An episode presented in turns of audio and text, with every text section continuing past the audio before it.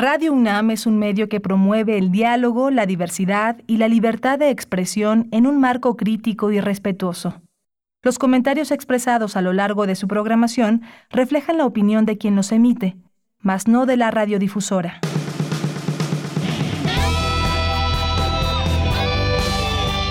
Prisma RU. Relatamos al mundo.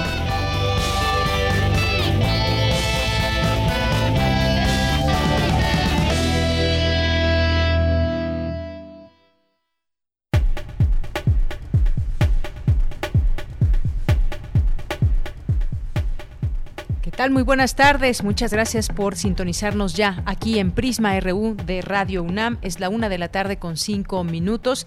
Siempre es un gusto poder estar con ustedes en estos micrófonos. Los invitamos a que se queden con nosotros, a que nos conozcan. Si están cambiándole a su radio, quédense por aquí. Les ofrecemos información universitaria de México y del mundo desde el análisis, la mirada universitaria.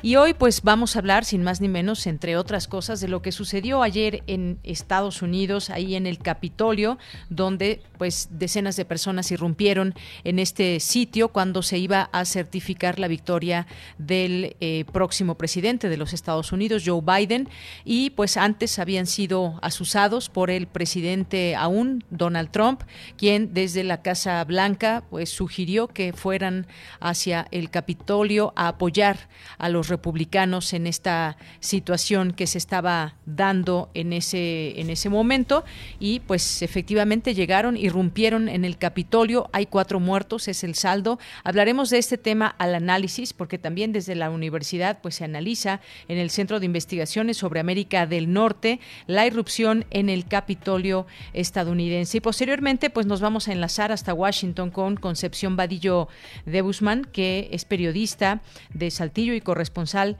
independiente allá en los Estados Unidos para que nos platique más de cerca de eh, pues este tema, lo que sucedió el día de ayer, que ha sido pues una noticia de impacto mundial desde el momento en que se estaba generando el ver el Capitolio eh, pues con simpatizantes de Donald Trump que irrumpieron en estos sitios, los legisladores tuvieron que salir, tuvieron que ser protegidos y desafortunadamente hasta el, momento pues hubo cuatro muertos, una, unos 50 detenidos, se habla de que no había la policía suficiente y pues esto sucedió en Estados Unidos, que es lo que más llama la atención.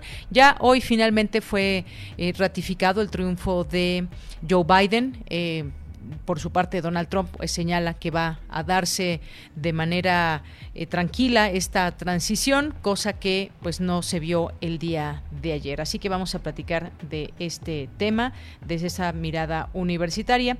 Y vamos a tener también posteriormente vamos a hablar de Cuba, qué ha sucedido en los últimos días y en el inicio de 2021, bueno, pues tendrán un aumento salarial, ya lo hubo, se ve pero se va a ver mermado por las sustanciales alzas en los precios de la canasta básica y electricidad. Hay una reforma económica en curso, así que pues vamos a, platicar de este tema con Adalberto Santana, que es doctor en estudios latinoamericanos por la UNAM y es investigador del Centro de Investigaciones sobre América Latina y el Caribe. Estos dos temas importantes a nivel mundial que destacamos el día de hoy. Y bueno, por otra parte vamos a platicar de otro tema que quizás no, no se le da la importancia de vida, pero es parte de lo que se está haciendo en distintos sitios, como el caso de la Ciudad de México sobre el tema del plástico. Y es que este 1 de enero de este año entró en vigor una segunda etapa de la prohibición de plásticos desechables de un solo uso en la Ciudad de México. La Secretaría de Medio Ambiente señaló que la principal o el principal objetivo es lograr un consumo responsable. Vamos a platicar de este tema. Nos vamos a con eh, la maestra Gabriela Jiménez, que es bióloga y profesora investigadora del Instituto de Ecología de la UNAM. Así que no se pierdan también esta, esta conversación que tendremos sobre el uso del plástico. Hoy es jueves, jueves de Cinemaedro con el maestro Carlos Narro, que nos va a platicar de, pues también eh, de cine y en referencia también con la situación que que hay y que apremia en los Estados Unidos. Vamos a tener también hoy las olas y sus reflujos con Cindy Pérez Ramírez, cultura con Tamara Quirós, información internacional con Ruth Salazar. Quédese con nosotros aquí en Prisma RU. Saludos allá a mis compañeros en cabina en Radio UNAM, en Adolfo Prieto número 133 a Daniel Olivares en la producción, a Denis Licea en la asistencia, a Socorro Montes en los controles técnicos. Así que está Arturo, está Arturo González en los controles técnicos. Arturo, te mandamos muchos saludos y pues desde aquí le saluda Deyanira Morán a nombre de todo el equipo aquí en Prisma RU y desde aquí también relatamos al mundo. Relatamos al mundo. Relatamos al mundo.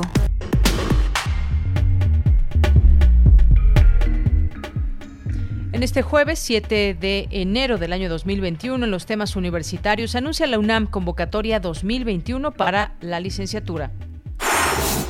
Académicas y deportistas coinciden en que el deporte rompe esquemas de género. Señalan que mientras más tiempo lleven incorporadas a una actividad deportiva, los espacios y el trato son más equitativos.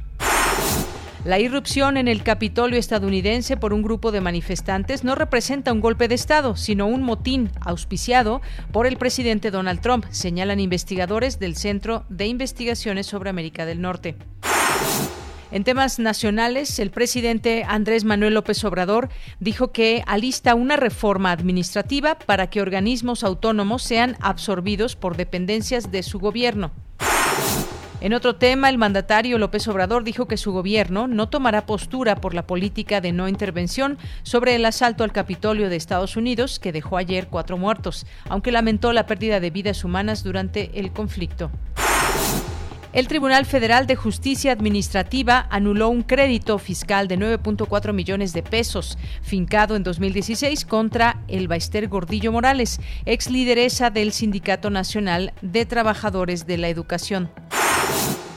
La mayoría de la Junta de Gobierno del Banco de México dijo que la recuperación económica tras la crisis por la pandemia del coronavirus será gradual y prolongada, según la minuta de su más reciente decisión de política monetaria. Con fotografías y documentos, la supuesta víctima de violación por parte de Félix Salgado, actual precandidato de Morena a la gubernatura de Guerrero, aportó pruebas de la violación ocurrida en mayo de 2016. En temas internacionales, el presidente saliente de Estados Unidos, Donald Trump, reconoció que su mandato terminó y prometió una transición ordenada luego de que el Congreso ratificara la victoria electoral del mandatario electo Joe Biden. Mark Zuckerberg anunció que la suspensión a las cuentas de Donald Trump en Facebook e Instagram será extendida indefinidamente y durante al menos dos semanas hasta que se complete la transición pacífica de poder en Estados Unidos. Prisma RU. Relatamos al mundo. Es la una con trece minutos. En los temas sobre COVID-19 y esta numerología de la que estamos atentos todos los días, los números que dan cuenta por parte de las autoridades de salud en México, pues dieron a conocer que el país suma 129 mil 987 muertos por COVID-19, 1.479.835 casos confirmados. Por su parte, la jefa de gobierno, Claudia Sheinbaum, reconoció que será difícil cambiar el semáforo rojo en la Ciudad de México el próximo 10 de enero, como se tenía previsto. Destacó que la decisión que se tome hacia la siguiente semana dependerá primero de, lo que sea mejor para la ciudad en términos de salud pública y disminución de contagios. Y lo segundo, acorde a la situación que viven las medianas y pequeñas empresas, así como el sector restaurantero. Pues una situación delicada, no solamente lo que se está viviendo en el tema de salud y la hospitalización, eh, las camas que cada vez eh, se van agotando, sino también pues eh, lo que está sucediendo en el sector económico, el sector de los restaurantes y muchos otros giros y tipos de negocios que se están viendo seriamente afectados con el cierre en semáforo rojo que instan a que pues se pueda abrir eh, pronto, eh, pues desde la Ciudad de México se lance este llamado, pero aún no, aún no, y se prevé que para el 10 de para el 10 de enero sigamos en semáforo rojo. Pues esa es la situación que también apremia entre las personas que de eso viven, que viven, que tienen un negocio, que tienen un restaurante, un pequeño, un micro negocio. Seguiremos hablando de este tema. Continuamos. Campus RU. Bien, en nuestro campus universitario nos enlazamos con Dulce García porque anuncia, anuncia la UNAM su convocatoria a nivel licenciatura. El examen de admisión se realizará el 20 de febrero, del 20 de febrero al 9 de marzo. ¿Qué tal, Dulce? Muy buenas tardes. Así es, Deyanira, muy buenas tardes a ti al auditorio de Prisma RU. Preparados ya los aspirantes de Yanira porque, como bien lo mencionas, la Universidad Nacional Autónoma de México a través de la Dirección General de Administración Escolar, anunció ya el inicio de su convocatoria para la licenciatura 2021. Deyanira, los aspirantes interesados en cursar una licenciatura, ya sea en el sistema escolarizado o bien en el sistema de universidad abierta y educación a distancia, realizarían, como lo mencionaste hace un momento, su examen de admisión para el concurso de selección en febrero de este año para el ingreso al ciclo escolar 2021-2022 su aplicación está sujeta a las instrucciones y medidas que las autoridades sanitarias locales y federales determinen. Esto derivado de la contingencia todavía de Yanira.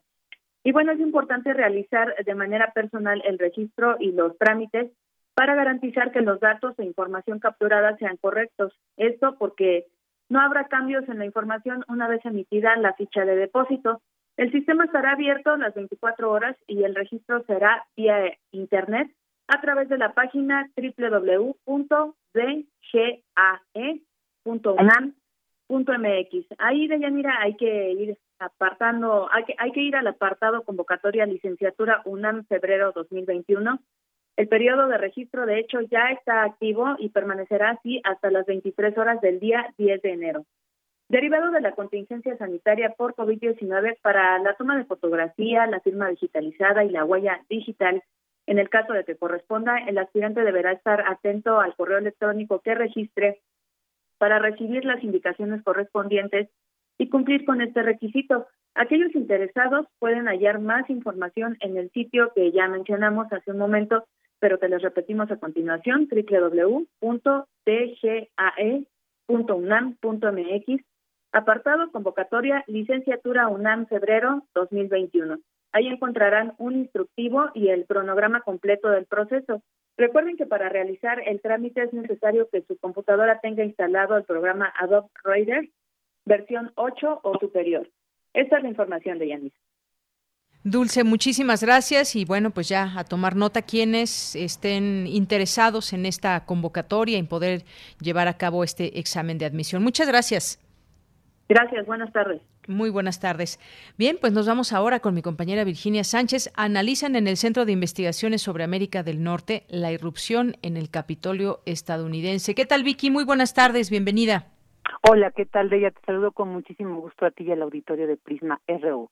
El objetivo principal de un golpe de Estado es tomar el poder, por lo que la irrupción en el Capitolio hasta la sala del Pleno del Senado estadounidense por un grupo de manifestantes no representa un golpe de Estado porque no tenían demandas específicas para tomar el poder y tampoco esperaban que algún grupo de la élite política, empresarial o de la milicia se les reconociera como tal. Por eso más bien se trata de un motín, una insurrección incitada por el presidente de Estados Unidos, Donald Trump.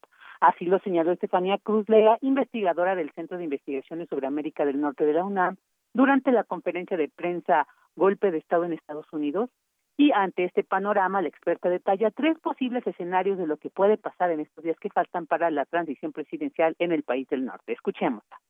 La primera es si hay posibilidad de que se haga un impeachment a Donald Trump. ¿Por qué? Porque él incitó traición, sedición, insurrección. Y de acuerdo con la Constitución, estos sí son cargos que inmediatamente son terrenos de impeachment, ¿no? Que se, que se puede destituir un presidente por estas cuestiones. El segundo escenario del que se ha hablado bastante es que 17 representantes de la casa han pedido que se, al vicepresidente Pence, que invoque la vigésimo quinta enmienda. La vigésimo quinta enmienda dice que el presidente ha dado inhabilitado cuando el vicepresidente entregue por escrito al Senado y posterior votación se eh, decida que el presidente no puede cumplir con las funciones en el cargo. Y bueno, a mí me parece que la última posibilidad y que es lo que probablemente va a pasar es intentar reducir el margen de acción de Donald Trump de rumbo a la transición. Entonces ese podría ser otro escenario aislarla a Donald Trump y no cubrir públicamente la protesta social para evitar las confrontaciones con otros sectores de Estados Unidos. Por su parte, Alejandro Chanona, del Departamento de Relaciones Internacionales de la Facultad de Ciencias Políticas y Sociales de la UNAM, habló lo que él considera de dónde viene esta insurrección y esto es lo que señaló. Yo creo que viene de una movilización global de la ultraderecha y del pensamiento conservador populista, no solamente en Estados Unidos, sino América Latina y Europa, y en donde esta familia de partidos anti-establishment, antisistémicos, anti-inmigrantes, anti-multilateralismo, entre otros, han ido logrando penetrar el sentimiento de grandes segmentos de la población que particularmente están enojados con los partidos tradicionales. En este sentido, me parece que tuvieron una gran suerte y una gran capacidad los demócratas para rectificar durante el proceso electoral, porque ellos habían perdido presencia con los afroamericanos, habían perdido presencia con las clases medias de bajos deciles o de clase media poco educada, particularmente de los estados como Michigan, Pensilvania, y en ese sentido habían votado por un populista que los atrajo para hacer más grande América, para decirles que los iba a proteger y logran empoderarse hace cuatro años. Y en esa lógica, en esos cuatro años, afortunadamente o desafortunadamente, logró polarizar a la, sociedad y convertirse en un fenómeno referencial para muchos populistas en el resto del mundo. Y en tanto, Juan Carlos Barrón, pastor también del Centro de Investigaciones sobre América del Norte y moderador de la conferencia, destacó que lo de ayer en el Capitolio no fue ni siquiera un intento de golpe de Estado, sino que se trató de una movilización en el que un sector se radicalizó realizando acciones ilegales contra el recinto y los legisladores para interrumpir el proceso de certificación. Dijo se trató de un ataque simbólico, de un performance que incluyó símbolos agresivos como los alusivos al Ku Klux Klan, orcas, entre otros, un performance trágico en contra del poder legislativo asusado por el presidente Donald Trump y que además ha puesto en entredicho el funcionamiento de muchas cosas, entre ellas la seguridad del Capitolio. De ella, este es el reporte de lo que se escuchó esta mañana, esta conferencia de prensa Golpe de Estado en Estados Unidos, organizada por el Centro de Investigaciones de América del Norte. Bien, Vicky, muchísimas gracias por la información. Muy buenas tardes. Buenas tardes. Prisma RU. Relatamos al mundo. Tu opinión es muy importante. Escríbenos al correo electrónico prisma.radiounam@gmail.com.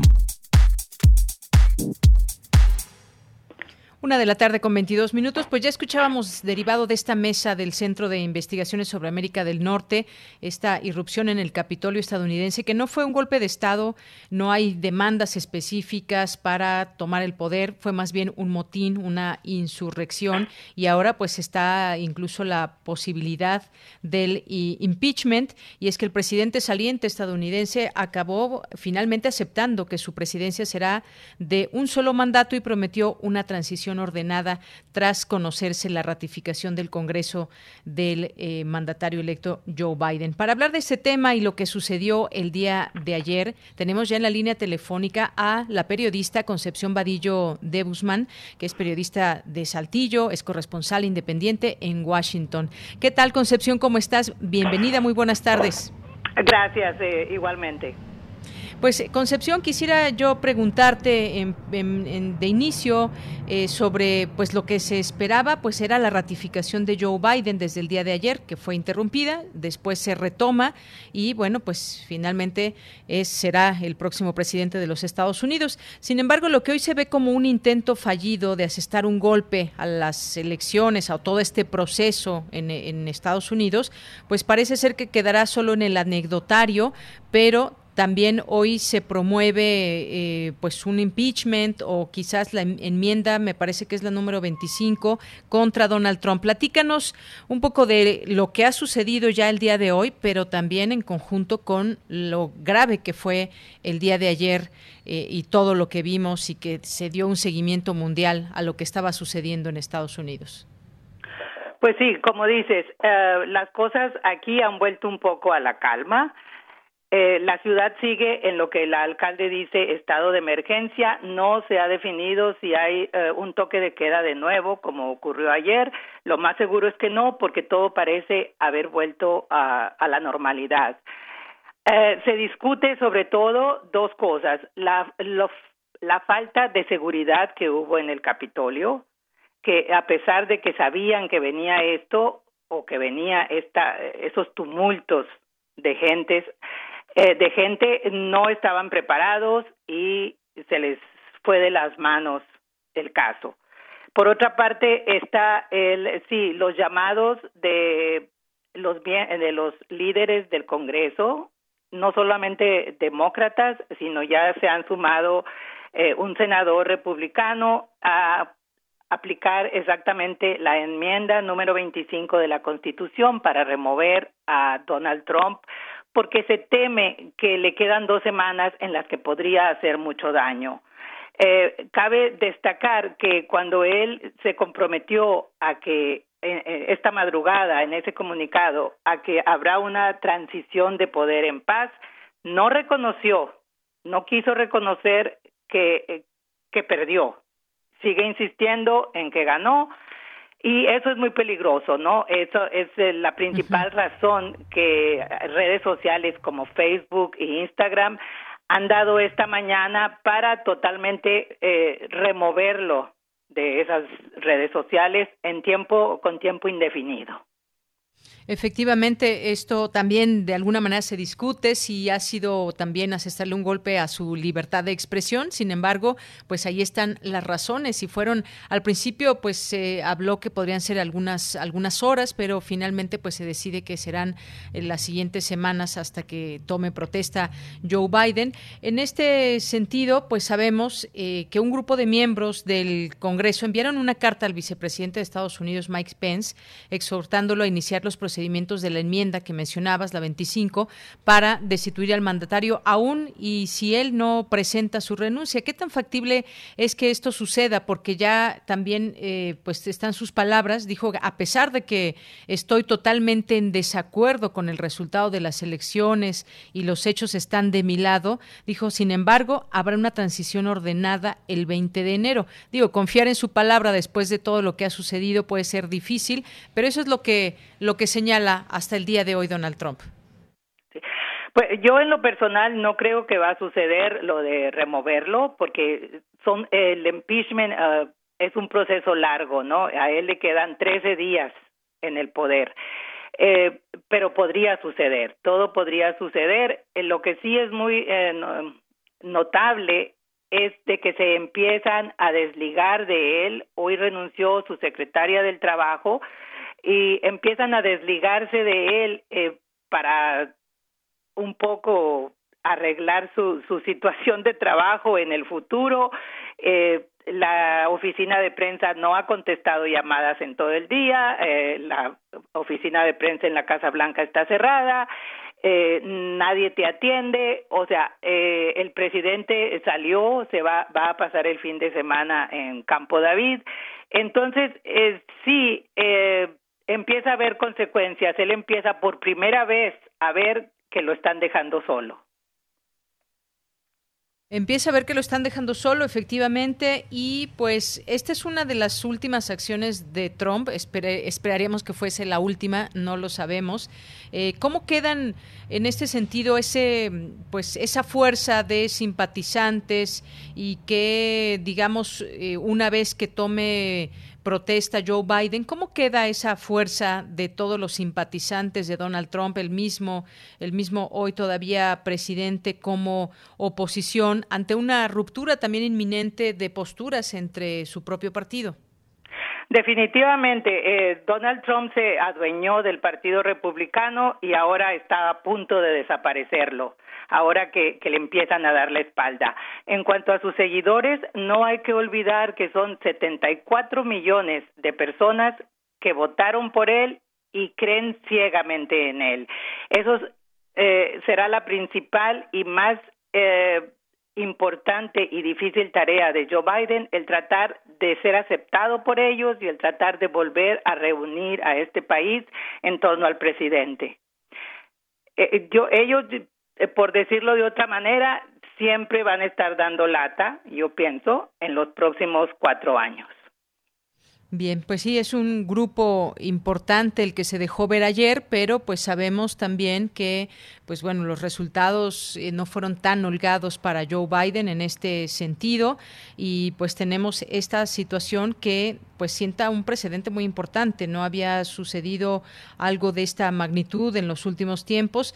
Cuatro personas perdieron la vida el día de ayer ante esta irrupción violenta de simpatizantes y es un poco también conocer la, la fuerza que pueda tener el músculo de personas que conforman también este, estos grupos de simpatizantes de Donald Trump, que además algo muy importante, Concepción, él en ningún momento, aunque dice ahora que todo se llevará eh, de una manera ordenada la transición, pues nunca ha aceptado los resultados. Desde un primer momento hasta el día de hoy se mantiene en que las elecciones han sido fraudulentas. Esto, pues sin duda, también tiene eh, su parte en el tema, pues de analizar qué, qué, fue lo que realmente sucedió en esta en esta elección, aunque pues no tiene ninguna prueba que pueda señalar de manera contundente este este hecho.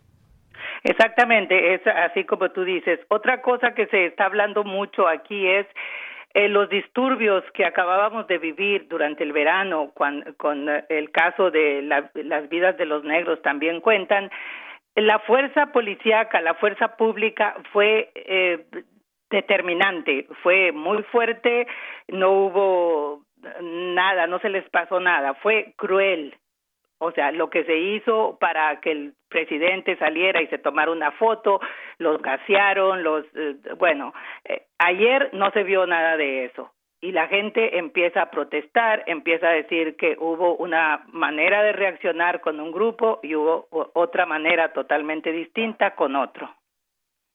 Así es. Y bueno, finalmente conocimos de, de, estas palabras de él a través de un comunicado que se distribuyó en Twitter eh, por uno de sus principales asesores, que es Dan Escavino, porque, eh, y bueno, ese, ese comunicado también decía, siempre he dicho que continuaríamos nuestra lucha para asegurar que solo se contaban los votos legales, aunque esto representa el fin del mejor primer mandato en la historia presidencial, solo es el comienzo de nuestra lucha para hacer de Estados Unidos grande de nuevo, es lo que dijo citando su lema electoral, no lo pudo hacer a través de su propia cuenta. Y también quizás un, punto importante a señalar, Concepción, puede ser eh, el tipo de persona que entraron. ¿A qué me refiero? Pues se vieron algunas eh, banderas de supremacistas blancos, digo, muy quizás con lo que ha sido también el grupo de simpatizantes eh, de Donald Trump. Esto revise también una, pues un efecto importante de saber pues por dónde van también estos simpatizantes. No podemos generalizar, pero un grupo importante también, pues es el que va con todas eh, sus ideas y están, pues muchas veces en contra de estos movimientos eh, que, eh, pues hacen ver que el racismo debe quedar atrás en Estados Unidos. Exactamente, y todo esto fue alimentado a lo largo de cuatro años por Donald Trump. Eh, eh, lo de los supremacistas blancos nunca nunca quiso hablar sobre ellos nunca digo hablar mal sobre ellos. Ayer como dices tú en su comunicado en su video que se subió después de tres horas de que le estuvieron rogando que les pidiera retirarse del del Capitolio todavía les vuelve a decir que los amo no este, ustedes son muy especiales y yo los amo eh, eso es una de las cosas que menos se le perdonan en este momento a Donald Trump. Claro, y además la situación en que estuvo la ciudad con este toque de queda, esta emergencia, además de distintas amenazas de bomba que finalmente pues quedaron eh, rezagadas, aunque sí se habla de que desactivaron algunos artefactos y hubo pues todo lo que lo que vimos que dio la vuelta al mundo y que fue fueron imágenes impactantes en el pues la potencia mundial. Eso creo que es muy importante señalarlo de cómo se vio y cómo desde fuera pues se dieron una serie de opiniones al momento de lo que esto de lo que estaba sucediendo en ese momento. Finalmente, pues todo va tomando su curso de nueva cuenta, Concepción, ya hay esta ratificación hacia Joe Biden y veremos los siguientes días, 13 días, qué va a pasar con Donald Trump, si se queda tranquilamente eh, para hacer ordenada, como dice él, esta transición o si tiene alguna otra sorpresa en los siguientes días. Exactamente. Y solo eh, para para terminar te diré lo que vimos ayer en Washington, eh, quienes tenemos aquí eh, varios años, era algo que jamás nos hubiéramos podido imaginar. Porque entrar al, Capitolio es bastante difícil, hay bastante eh, un procedimiento o sea, que requiere identificación, esto y lo otro. Lo de ayer era increíble, es la única adjetivo que se me ocurre. Claro, y además, bueno, se señaló eh, en algún momento, eh, pues muy poca policía, que no hubo, pues quizás el número adecuado de policías que resguardaran el Capitolio. Exactamente. Y también está el problema de que el Capitolio es territorio federal. La policía del Distrito de Columbia no puede intervenir ahí hasta que le pidieron ayuda y de otro también de los estados vecinos, de Maryland, de Virginia, se, se perdió tiempo, ¿no? Este, y como bien dices, pues nunca se había visto esto. Estaban escalando literalmente las paredes del Capitolio, entraron, se sentaron en, sillas de legisladores y de personalidades importantes en la política de estadounidense, algunos con disfraces y bueno, pues con gritos y muchas, eh, y vimos también muchas imágenes de personas que desde que estaban, desde que estaban en el meeting en la Casa Blanca, pues no traían cubrebocas. Ahí se vio un número mayor de personas no todas fueron al Capitolio, pero pues se veía también pues este desafío ante una, una situación también de mucha gravedad que hay en Estados Unidos por eh, la COVID-19. Y que también ha sido alentada por Trump, quien no cree en el tapabocas, definitivamente. Bueno, pues imágenes que se quedarán ahí, que se quedarán ahí para la historia y que son sorprendentes, no se imaginaban de esta magnitud y ahí ahí quedarán estos videos, estas estas eh, fotografías e imágenes. Muchas gracias, Concepción. Al contrario, un placer. Muy buenas tardes. Gracias, bye. Hasta luego. Concepción Vadillo de Guzmán, periodista de Saltillo, corresponsal independiente en Washington, D.C. Continuamos. Relatamos al mundo. Relatamos al mundo. Queremos escuchar tu voz. Nuestro teléfono en cabina es 55 36 43 39. Es la una de la tarde con 37 minutos y de Estados Unidos, pues nos vamos ahora a Cuba. Vamos a platicar de este país del Caribe porque los cubanos llegaron al 2021 bajo la expectativa de un fuerte ajuste económico que inició este pasado 1 de enero, cuando se cumplieron 62 eh, o se cumplen en este año 62 años del triunfo de la revolución y Estados Unidos también en este sentido aprieta con una nueva sanción. Los ciudadanos de la isla se levantaron tras la cena de Nochevieja con un fuerte aumento salarial. Eh, 525% en el caso del mínimo, pero también con sustanciales alzas de precios que incluyen la canasta básica, la electricidad, así como una reducción de subsidios. Hablemos de este tema al análisis, ya está en la línea telefónica. Eh, Adalberto Santana Hernández, doctor en estudios latinoamericanos por la UNAM, investigador del Centro de Investigaciones sobre América Latina y el Caribe. ¿Qué tal, doctor? Bienvenido. Muy buenas tardes. Sí, muy buenas tardes, Yanira. ¿Cómo le va? Muy bien, muy bien, doctor. Feliz año. Un abrazo. Igualmente y a todos nuestros radioescuchas. Claro que sí. Doctor, pues preguntarle sobre, sobre lo que está sucediendo en Cuba de cara a este nuevo año con una reforma económica. ¿De qué se trata y cuál es la situación que puede eh, devenir este año en Cuba? Bien, en lo que, lo que ocurre en Cuba y lo que está pasando afortunadamente es un ordenamiento monetario, sobre todo para garantizar a la mayoría de los trabajadores a los pensionados y a las familias de estos pensionados y trabajadores mejores condiciones de acceso a los productos que hoy figuran en el mercado de consumo cubano, es decir, una mayor eh, distribución de la riqueza en Cuba basada en una en un ordenamiento monetario donde desaparecen dos monedas, la anterior que existía el peso libremente convertible, más o menos equivalente al dólar, y el peso cubano con una diferencia de 24 pesos por cada dólar norteamericano. Desaparece entonces con este ordenamiento monetario, desaparece el llamado Cook, o también chavito popularmente conocido en Cuba, y solamente queda el peso cubano, lo cual le da un mayor ordenamiento al sistema socialista cubano. El anterior moneda había aparecido fundamentalmente en la crisis del llamado periodo especial. Hoy que Cuba ya no vive en ese periodo especial y que se ha recompuesto la economía en buena medida, pues se está dando este reordenamiento. Claro está que también será en otro contexto, particularmente el que ocurre a partir del año pasado, a inicios de marzo, como es el desarrollo de la pandemia que ha afectado a gran parte del mundo y que evidentemente Cuba sería afectado en particular por la entrada de divisas procedentes del turismo. Bien, doctor, en este sentido, pues habla de que 2020 fue un año muy desafiante por muchas situaciones que se vivieron y específicamente porque se ha apretado también en el tema del eh, bloqueo o sanciones por parte de Estados Unidos. También esto, pues, afecta a la isla. ¿De qué manera y cuáles son estas sanciones que está imponiendo actualmente Estados Unidos?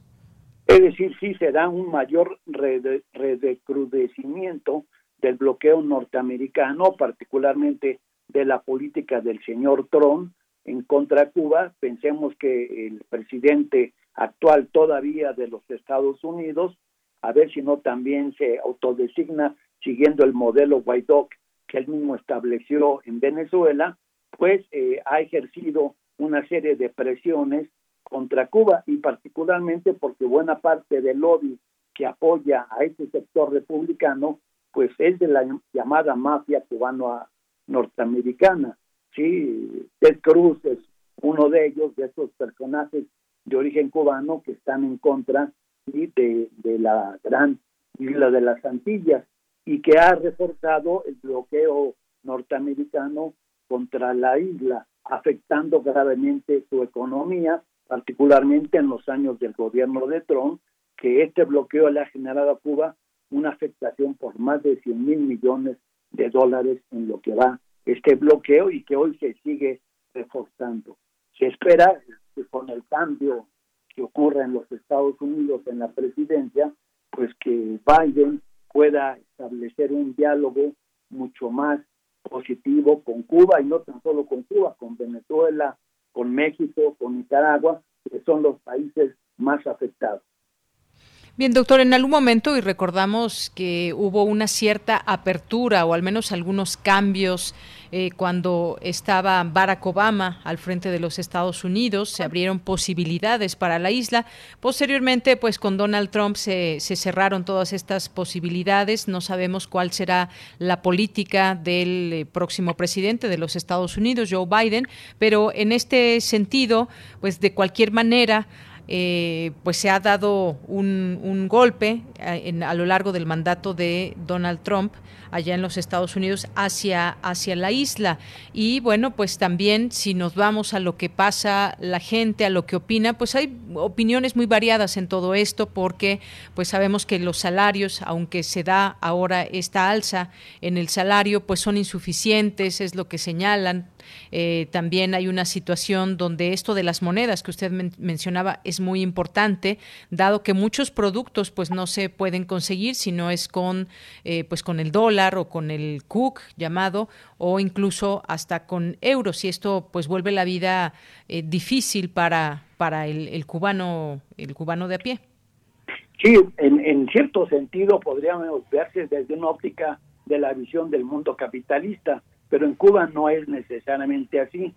Es decir, la mayoría de la población en Cuba se va a dormir pues habiendo comido, habiendo cenado, eh, teniendo salud. Es decir, no es la crisis capitalista que conocemos en nuestros países. Evidentemente hay un bloqueo, hay una afectación para el consumo, pero sin lugar a dudas no es la crisis del sistema capitalista. Es un reajuste dentro de la economía socialista y que inicialmente ha generado determinados trastornos. Por ejemplo, que da un gran aumento a la población, a todos los sectores. El menor ingreso, por ejemplo, era de 600 pesos y hoy está por encima del salario mínimo, por encima de los 2 mil pesos cubanos. Y que evidentemente en, el mercado aparecen una serie de productos que han elevado su precio, pero esta es una cuestión de ajustes de este ordenamiento en la economía cubana, en la moneda particularmente, que se va a estabilizar en el mediano y corto plazo. Bien, eh, como dato, doctor, pues sabemos hace unos días Estados Unidos pues endureció por su parte el bloqueo que mantiene contra Cuba al añadir a un banco cubano, el BFFI, a su lista de entidades sancionadas, alegando que beneficia desproporcionadamente a los militares de la isla y ayuda a financiar la injerencia de La Habana en Venezuela. Además de que esta nueva medida del Departamento de Estado pretende reforzar un cerco económico que no ha podido destruir eh, la Revolución Cubana en 62 años, es lo que también se respondió eh, a través de Twitter, y todos estos señalamientos, estos datos que dan cuenta de ese, de ese bloqueo. Y hay otra cosa, doctor, también está el turismo. Cuba se beneficia mucho del turismo y con la situación que apremia en el mundo, mucha gente ha dejado de ir a la isla, de llenar los distintos hoteles, de ser parte de ese turismo que también deja eh, pues muchos recursos a la isla. Eso también es de tomarse en cuenta. ¿Qué tan preocupante o grave puede ser?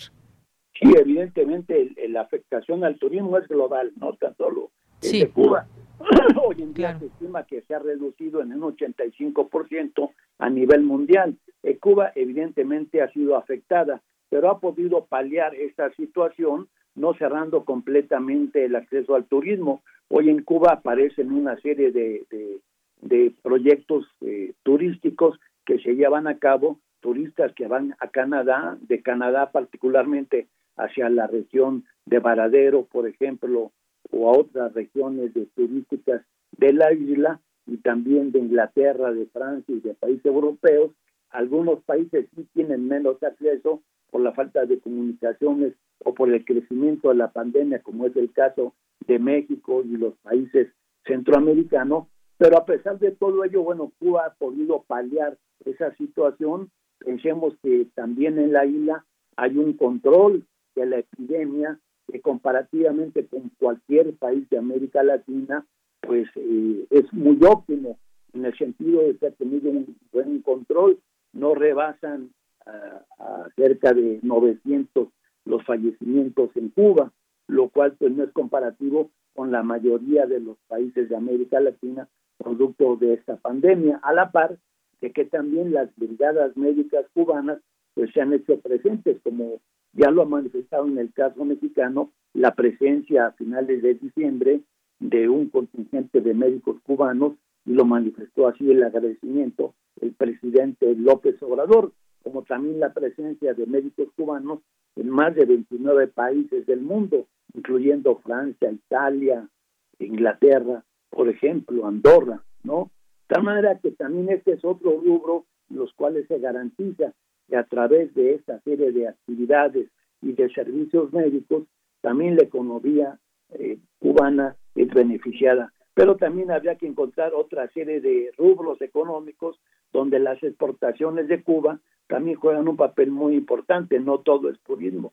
También hay muchas cooperativas que están exportando fuera de Cuba, ya sea fibra de coco, café, eh, productos agropecuarios, medicamentos, vacunas, eh, carpintería de aluminio, carbón vegetal, frutos químicos naturales, ¿sí? una serie de productos que también aparecen en el mercado internacional y que son producto bueno del desarrollo de la propia economía cubana que ha logrado librar a ese bloqueo norteamericano. Bien, doctor, pues sí, y entre las eh, informaciones que van surgiendo, también leo esta que dice que Cuba busca bajar los contagios de COVID-19 con reducción de vuelos internacionales. Esto que se publicó el día de ayer, donde dice que pues Cuba busca disminuir este incremento de contagios con la reducción de estos vuelos, pero aún así el repunte en la isla es considerable y es importante señalarlo. O sea, como usted bien decía, los casos, los números no son no son tan altos como en otros lugares y pues habrá que también mirar hacia cómo han estado enfrentando esta situación. Incluso habría que considerar que en poco tiempo y esperamos que así sea, que, que Cuba logre ya generar la vacuna, la soberana 1 y la soberana 2 para aplicarse en distintos países, no solo en Cuba, sino en los países llamados tercer mundo, es decir, en los países más vulnerables, dado que la tecnología cubana en términos de vacunas y medicamentos también es un elemento importante de su economía, pero también una contribución a la salud mundial. Muy bien. Pues doctor, muchas gracias por conversar con nosotros de este tema, sobre todo la parte económica que pues se anunció esta reforma económica en el país y que seguramente pues dará en todo caso de qué hablar en los próximos meses cuando pues ya eh, se quede esta instaurada esta esta reforma, los cubanos también se adapten a estas nuevas maneras de convivencia económica dentro de la isla. Sí, sobre todo considerar pues que comparativamente el pueblo cubano vive mucho más que, las, que los sectores más vulnerables y deprimidos de América Latina. Muy bien. Pues doctor, muchísimas gracias por estar con nosotros, platicarnos sobre este tema que está ligado a Cuba y la parte económica. Muchísimas gracias.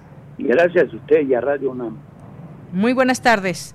Buenas tardes pues fue el doctor Adalberto Santana Hernández, doctor en estudios latinoamericanos por la UNAM, es investigador del Centro de Investigaciones sobre América Latina y el Caribe. Si quieren seguir la información del centro, pueden eh, encontrarla en Twitter a través de arroba cialcunam, además, por supuesto, de, su página. Bien, pues vamos a continuar, vamos a continuar con un trabajo que nos deja Margarita Castillo. Eh, se conmemora el 35 aniversario luctuoso de Juan Rulfo y vamos a escuchar esta información. De Juan Rulfo a su novia Clara.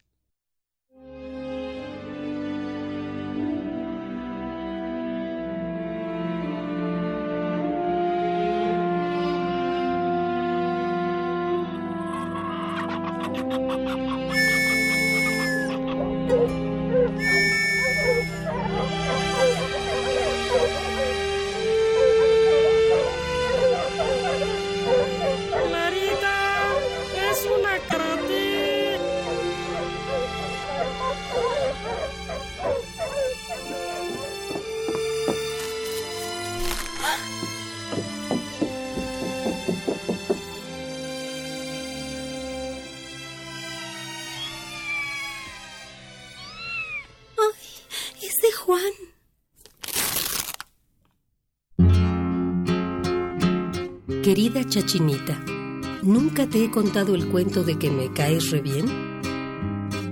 Pues si ese ya lo sabes, te voy a contar otro. Ahí tienes que había una vez un muchacho más loco que toda la vida se le había pasado sueña y sueña.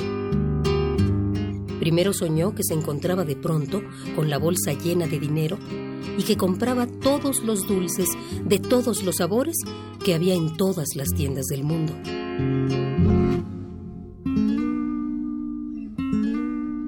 Después soñó en tener una bicicleta y unos patines y una buena bolsa de canicas.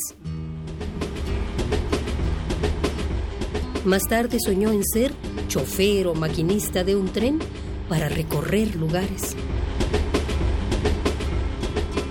y se pasaba las tardes tirado de barriga en el suelo, soñando en las cosas interesantes que habría más allá de los cerros que tenía enfrente.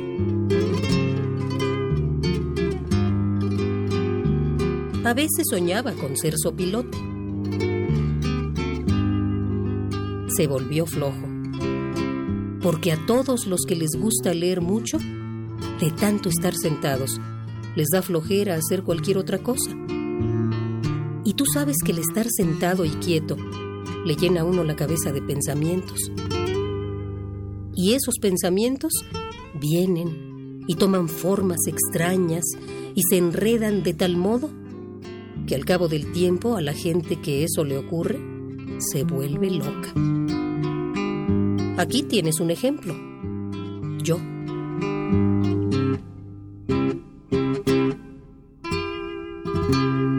Pero hay algo más. Al muchacho este del cuento que te estoy contando, lo salvó la campana en aquella ocasión. Se le murieron sus papás, casi los dos al mismo tiempo, y lo dejaron pobre. Eso fue lo que lo salvó. Porque si lo hubieran dejado rico, ya se hubiera muerto fastidiado de la vida.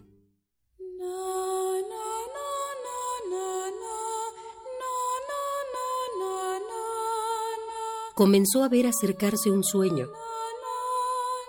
el mejor de todos. Ese sueño que eres tú todavía dura.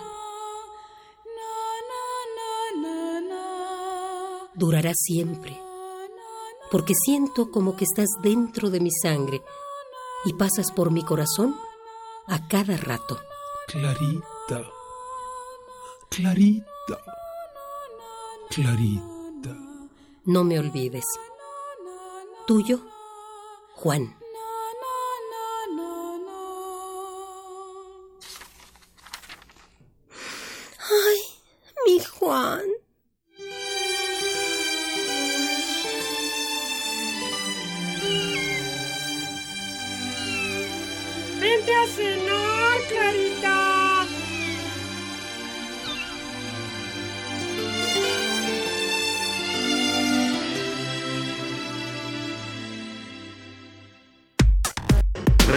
Relatamos al mundo. Relatamos al mundo. Nacional RU.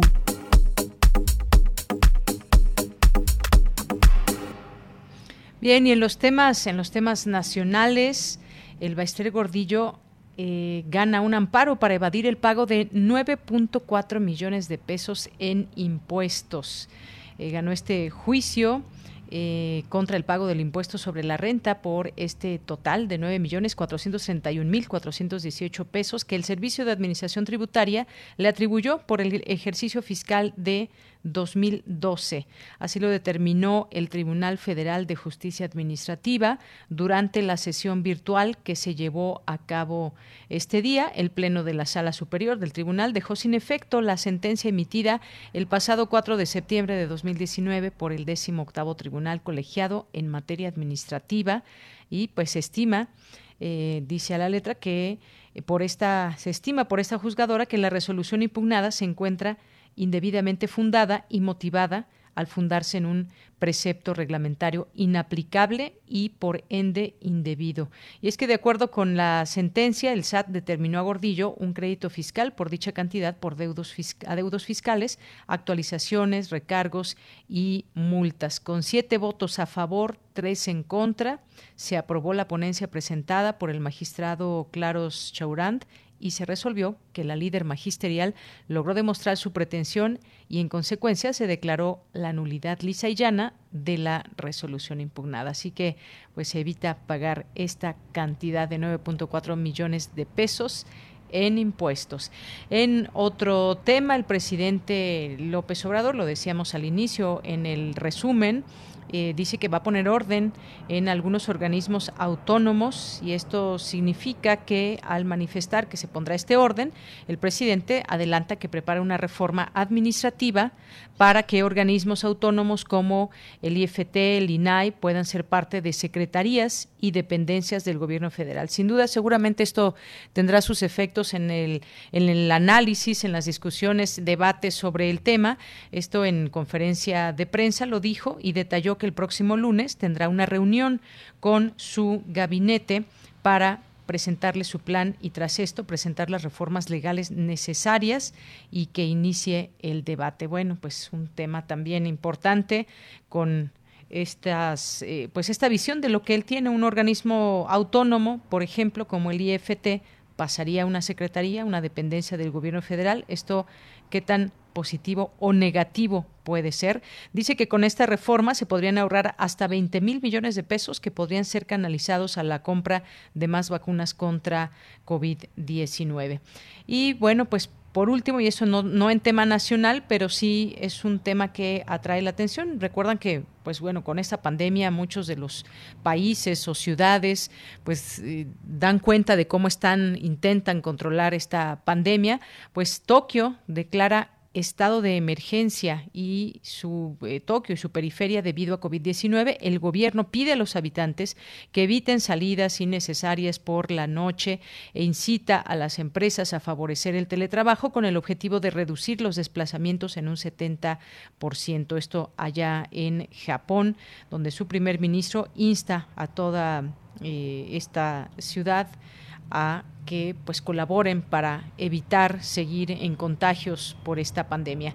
Son las 2 de la tarde, nos vamos al corte y regresamos a la segunda hora de Prisma RU.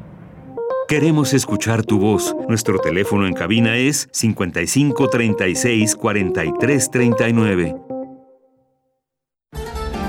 2021. 100 años del nacimiento de Leonardo Sciascia, narrador siciliano. Escucha lo que dice Pitre. La mafia no es una secta ni una asociación, ni tiene reglamentos ni estatutos. La mafia es la conciencia exagerada del poder propio, de la fuerza individual, único árbitro posible en todos los conflictos de ideas y de intereses. De ahí que el mafioso se rebele contra la superioridad y sobre todo contra la prepotencia ajena. Si lo ofende no apela a la ley, sino que se toma la justicia por su mano solo si no es lo bastante fuerte con otros de su mismo parecer. Filología, 2010. Leonardo Sciascia, 96.1 FM, 860 AM. Radio UNAM. Experiencia sonora. Soy Javier Velasco y estoy en descargacultura.unam. Novedades.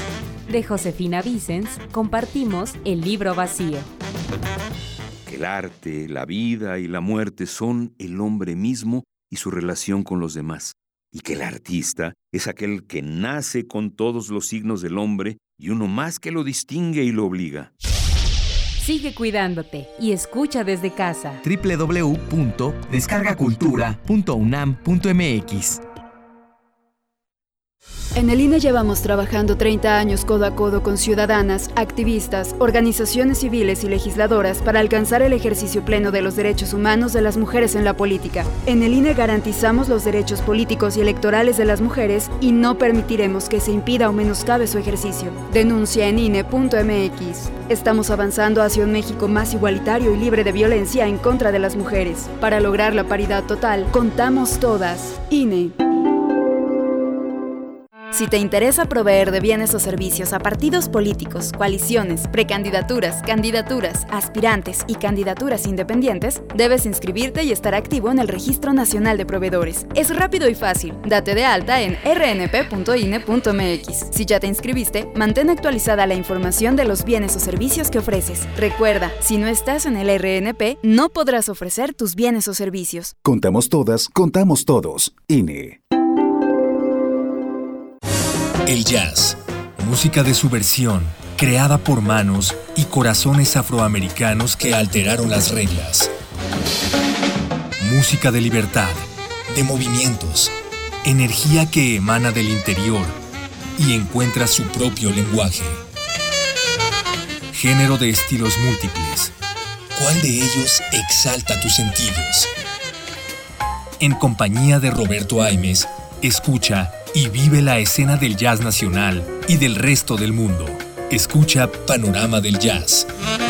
De lunes a viernes a las 19 horas por el 96.1 de FM. Solo déjate llevar. Radio UNAM. Experiencia sonora.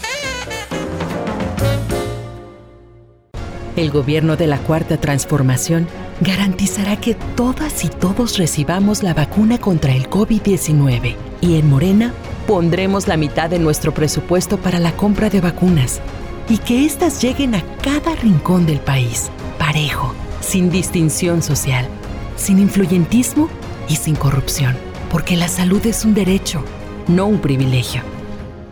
Morena, la esperanza de México. Morena nos prometió que iba a barrer de arriba hacia abajo y lo cumplió. Barrió con ahorros de México. Barrió con los medicamentos. Barrió con las estancias infantiles. Barrió con los apoyos para el campo. Barrió con el empleo. Barrió con los programas de apoyo a las mujeres. Barrió con todo. Morena es una desgracia para México. PRI, el Partido de México. La ciencia que somos. La ciencia que somos. Iberoamérica al aire. Descubre la ciencia que está presente en tu día a día a través de cápsulas, reportajes, entrevistas y reportes en vivo. Viernes de 10 a 11 horas por el 96.1 FM. La ciencia que somos. Iberoamérica al aire. Una coproducción de Radio UNAM y las direcciones de divulgación de la ciencia y de las humanidades. Tu opinión es muy importante. Escríbenos al correo electrónico prisma.radiounam@gmail.com. Dos de la tarde con cinco minutos, ya estamos de regreso. Muchas gracias por seguir en la sintonía de Radio UNAM en el programa Prisma RU 860 de AM y 96.1 de FM, así como en www.radio.unam.mx. Ahí nos pueden escuchar en vivo, también a través de su celular en Radio UNAM en vivo. Y ahí pues estamos para todos ustedes. Gracias a quienes se comunican todos los días y quienes están también presentes a través de su radio eh, y que nos hacen llegar algún mensaje, algún, algún mensaje en Twitter o en Facebook. Muchas gracias. Arroba Prisma es nuestro Twitter, Prisma RU en Facebook, nos encuentran. Y gracias a las personas que están aquí presentes como Drumbo DF, muchas gracias. Dani Amaro, Jorge Fra, muchas gracias también. Abel Fernández que nos dice, escuchando al doctor Adalberto Santana del CIALC en una excelente, como siempre, buena entrevista sobre la relación Cuba, Estados Unidos, saludos y a todos excelente 2021. También para ti, Abel, muchas gracias por esa sintonía siempre, por tus comentarios y por estar al tanto de este espacio. César Soto nos dice, el hecho delictivo, la insurrección, el allanamiento, los daños materiales y el deceso de la mujer baleada en el Capitolio, el fiscal en su oportunidad evaluará y formulará cargos para la investigación criminal de lo acontecido. Gracias, César. Eh, Santiago Luis, Enrique Castillo, muchas gracias. Water Rust, Henry Paredes, Jean-François Charrier, muchas gracias también. Gracias a Judito Orozco, también aquí presente, Felipe, escuchándolos con el gusto de siempre, nos dice. Y nosotros, pues muy agradecidos con tu sintonía, Felipe. Blanca G. Nova, también por aquí atento. Eh, Henry que nos manda muchos saludos, José Ramón Ramírez dice excelente tarde, el gran equipo. Gracias José Ramón Ramírez, que aquí cambió la foto de su Twitter. Un saludo hasta Oaxaca, José Ramón Guerrero, muchas gracias también. This is Fine Dog, así se llama en Twitter, también le mandamos muchos saludos. Memoria y tolerancia. Eh, muchas gracias también a nuestros amigos del Museo Memoria y Tolerancia que están por aquí presentes también. Eh, le mandamos saludos también a, los amigos del Instituto de Investigaciones Económicas, a nuestro querido Juan Stack, a Mar Heaven, aquí también atenta, al Museo de las Vizcaínas, a quienes también hacen trabajo desde allá. Muchas gracias. Manhattan, al Palacio de la Autonomía, también a todos los que trabajan en el Palacio. Muchos saludos a quienes nos escuchan y están aquí también pendientes desde la División de Estudios Profesionales de la Facultad de Ciencias Políticas y Sociales, a Maribel Ruiz Martínez, a Salvador Mendoza también, muchas gracias, a Román Hernández García, Mario Navarrete, a Rebeca Vega, muchas gracias. Eh, también a Infoescolaris y, y a todos ustedes que nos están aquí mandando mensajes, fotografías, videos, música que nos recomiendan, de todo un poco. Muchas gracias. Abimael Hernández, un fuerte abrazo. También a la doctora Carla Salazar. Gracias a todos ustedes. Nancy Senties, Les mandamos muchos saludos desde aquí. A Silvia Vargas, que nos acaba de escribir también, nos dice, no se trata solo de lata por parte de los supremacistas blancos como Proud Boys, es también una cultura anglo-protestante con un porcentaje considerable de estadounidenses eh, que Biden tendrá que equilibrar y solucionar sus demandas. Sí, hay muchas promesas de campaña también de Joe Biden que seguramente pues eh, estarán los estadounidenses ávidos de que se puedan cumplir, muchas necesidades también en ese en ese país. Ya lo iremos viendo cuál es el sello que va imprimiendo a su mandato en su momento Joe Biden. Muchas gracias Silvia Vargas y nos vamos a la información con mi compañera Cristina Godínez, académicas y deportistas coinciden en que el deporte rompe esquemas de género. Adelante, Cristina. Hola, ¿qué tal, Deyanira? Un saludo para ti, para el auditorio de Prisma RU. Al hablar sobre la participación de las mujeres en el deporte, Hortensia Moreno Esparza, del Centro de Investigaciones y Estudios de Género de la UNAM, expuso que a lo largo del siglo XX se fueron incorporando de forma gradual hasta casi estar en todos, y poco a poco las mujeres lograron incursionar en disciplinas que hasta hace poco eran consideradas exclusivas del hombre. Sin embargo, aún es necesario trabajar en la aceptación y la equidad. La también fundadora y editora de la revista Debate Feminista dijo que la marca de nacimiento del deporte es la exclusión, esto porque las primeras definiciones están relacionadas con la masculinidad orgánica. El tema del derecho al juego. El derecho al juego está restringido de manera específica para las niñas desde la más temprana infancia es importantísimo que se cierre la brecha en todos los sentidos. La investigadora señaló que la UNAM cumple un papel importante al exigir lo mismo a mujeres que a hombres y en los últimos cinco años quienes han destacado en el deporte universitario son mujeres. Por su parte, Lucero Mendoza Calixto de la Facultad de Psicología e integrante del equipo de canotaje recordó que si bien en la UNAM el entrenador le exige lo mismo que a los hombres, esto no ocurre en equipos ajenos a la universidad. Una parte sí es exigir, ¿no? exigir que esto sea igualitario, hablar sobre los problemas y pedir. También otra es, pues, de alguna u otra forma conversar. En su oportunidad, Elenice Andrea Espinosa Páramo, también estudiante de psicología, destacó que desde hace cinco años pertenece al equipo de esgrima de la UNAM y en los entrenamientos no distinguen entre hombres y mujeres. Romper todos estos estereotipos de que los deportes tienen género, ¿no? Porque creo que ninguna cosa tiene género. Por último, Leonor Ileana Pérez Hernández, entrenadora de la Delegación de Gimnasia Rítmica de la UNAM, manifestó que en el caso de su disciplina predominan las mujeres. Por ello, se requiere abrir más opciones para que los hombres participen y formen equipos. Deyanira, este sería mi reporte. Muy buenas tardes. Muchas gracias, Cristina Godínez. Y nos vamos ahora a las olas y sus reflujos, aquí todos los jueves con Cindy Pérez Ramírez, que esta semana platica con la abogada María Santos de las implicaciones jurídicas para que el aborto sea legal en todo México. Adelante.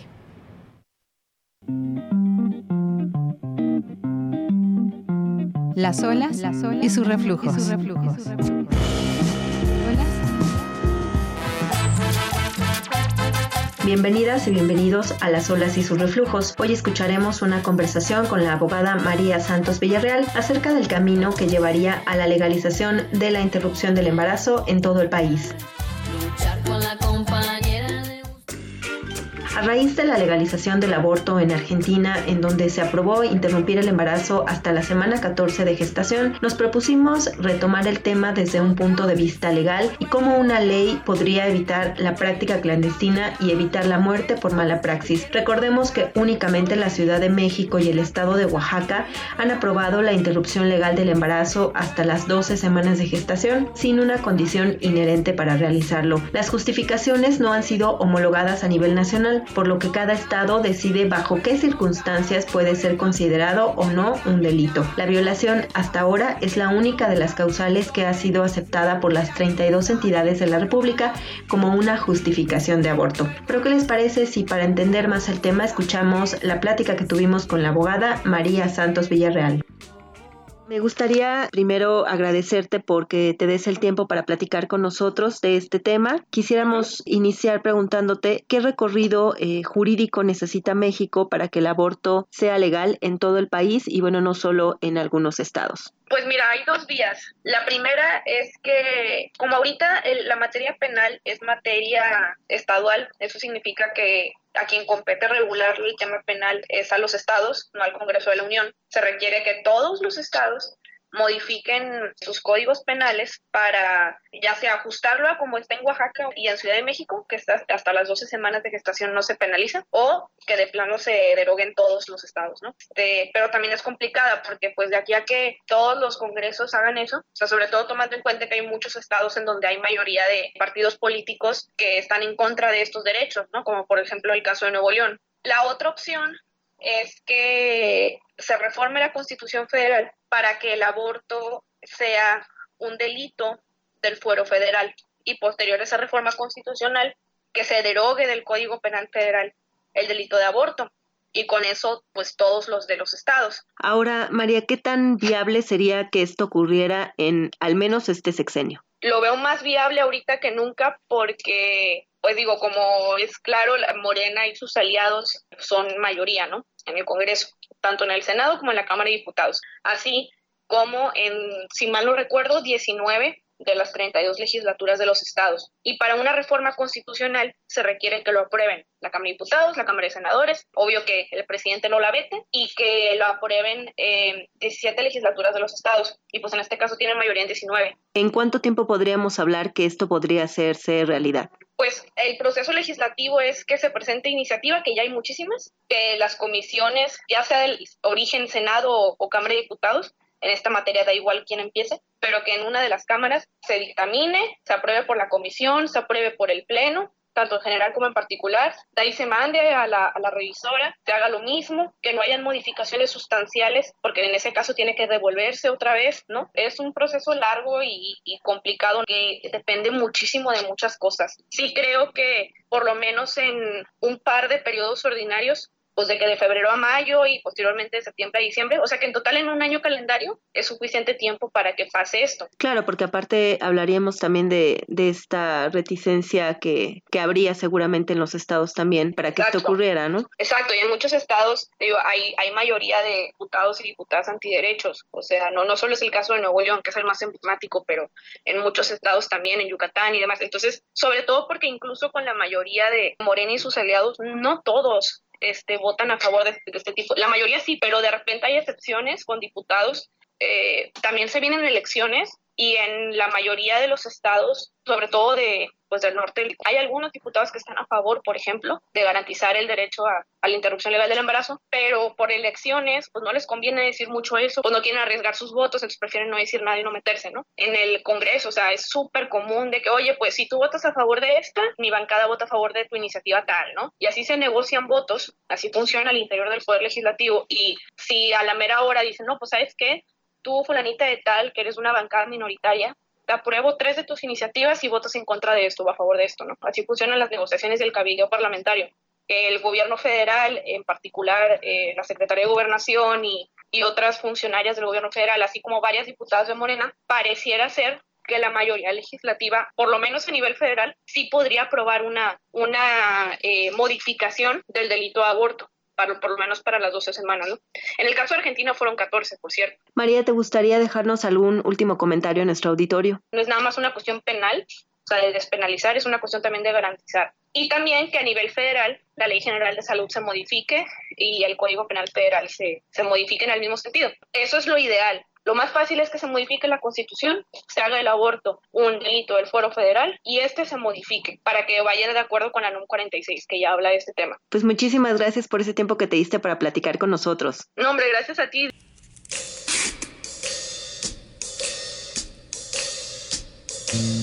¿Cómo vamos? ¿Cómo vamos? Legisladoras promoverán ante la Comisión Permanente del Congreso de la Unión un punto de acuerdo para exhortar a la Cámara de Diputados a discutir la legalización del aborto durante el próximo periodo de sesiones que inicia el próximo 1 de febrero. Esto fue Las olas y sus reflujos. Regresamos con nuestra compañera Deyanira Morán. Comentarios al Twitter arroba PrismaRU y a mi Twitter personal arroba.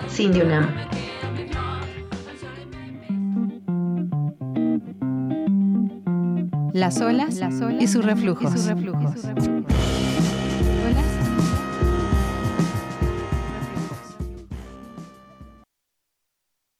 Bien, pues muchas gracias a Cindy Pérez Ramírez por las olas y sus reflujos.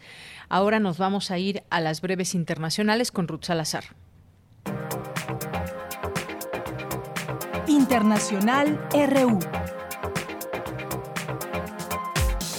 En Inglaterra, el número de casos de COVID-19 ha alcanzado su nivel más alto desde que comenzó la pandemia, con un aumento del 24% en los casos durante la última semana. El Servicio Nacional de Salud del país teme que los hospitales de Londres se vean desbordados en los próximos días el gobierno español no se plantea un nuevo confinamiento estricto como el del principio de la pandemia, a pesar del nuevo repunte de casos de coronavirus, aseguró el ministro de Sanidad Salvador Illa, que considera suficientes las actuales restricciones y anunció la llegada al país de las primeras dosis de la vacuna moderna, aprobada ayer miércoles por la Agencia Europea del Medicamento. El gobierno de Sao Paulo anunció este jueves que la vacuna contra la COVID-19, desarrollada por el laboratorio chino Sinovac en asociación con el Instituto Butantan, mostró un 78% de eficacia en los estudios realizados en Brasil, por lo que será solicitado su uso de emergencia en el país el aumento de casos de la COVID-19 en Bogotá, que ha provocado una ocupación del 85% de sus unidades de cuidados intensivos, puede deberse a la presencia de la nueva variante del virus detectada en Reino Unido el mes pasado, según informó este jueves el gobierno de la capital de Colombia, que declaró alerta roja. La Unión Europea lamentó profundamente la instalación del nuevo Parlamento en Venezuela, controlado por el chavismo, que considera es producto de unas elecciones no democráticas, afirmó el jefe de la diplomacia del bloque, Josep Borrell, que reiteró que las condiciones en las que se realizaron las elecciones legislativas en diciembre pasado en Venezuela no permiten al bloque reconocer el proceso electoral como creíble, inclusivo o transparente. Por su parte, el Parlamento venezolano creó esta mañana una comisión especial para investigar en el plazo de un mes los crímenes que presuntamente cometieron los opositores que dirigieron en los últimos cinco años el legislativo y quienes supuestamente se robaron recursos del Estado que encabeza Nicolás Maduro. La justicia chilena halló culpables a siete ex policías y un abogado en el emblemático asesinato del joven mapuche Camilo Catrillanca, un crimen que conmocionó al país en noviembre de 2018 y despertó infinidad de críticas contra el cuerpo policial de carabineros.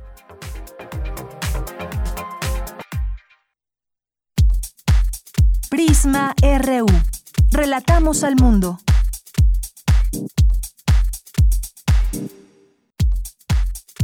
Tu opinión es muy importante. Escríbenos al correo electrónico prisma.radiounam@gmail.com.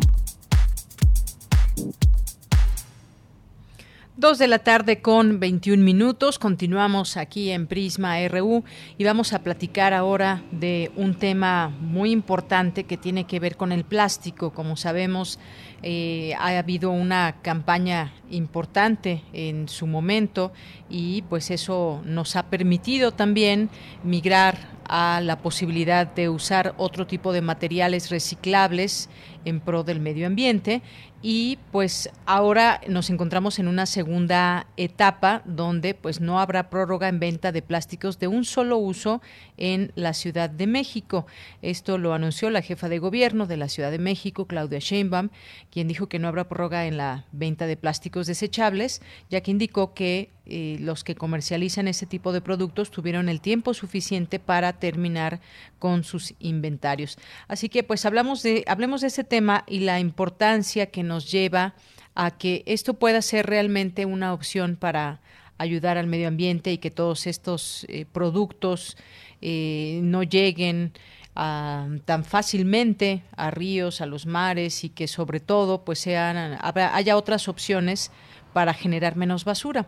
Ya es en la línea telefónica la maestra Gabriela Jiménez, que es bióloga y profesora investigadora del Instituto de Ecología de la UNAM. ¿Qué tal, maestra? Bienvenida, muy buenas tardes. Buenas tardes, Deyanira, qué gusto. Igualmente para mí es un gusto platicar con usted, maestra. Gracias. Pues platíquenos sobre esta segunda etapa de la prohibición de plásticos desechables de un solo uso en la Ciudad de México, hacia dónde nos lleva y si realmente es una opción a la que podemos eh, mirar en estos tiempos. Claro que es una opción que debemos no solo mirar, sino adoptar, pero el asunto es que no hemos tenido eh, la opción muy clara por la cual la podamos sustituir. No es tan fácil dejar de utilizarlos y menos después de esta situación sanitaria por la que todavía estamos transitando. No es tan sencillo.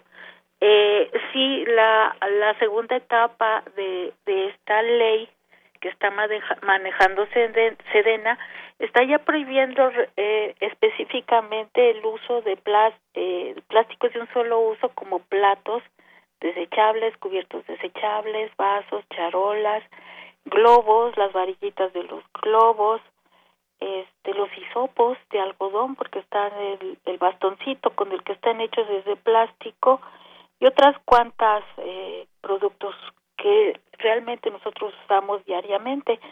Sin embargo, eh, la opción que se puede dar es utilizar estos mismos productos desechables pero compostables es decir, los que están fabricados de fécula de maíz, de gabazo de caña o de agave, e inclusive también de huesos o semillas, mejor dicho, de aguacate, que son totalmente compostables.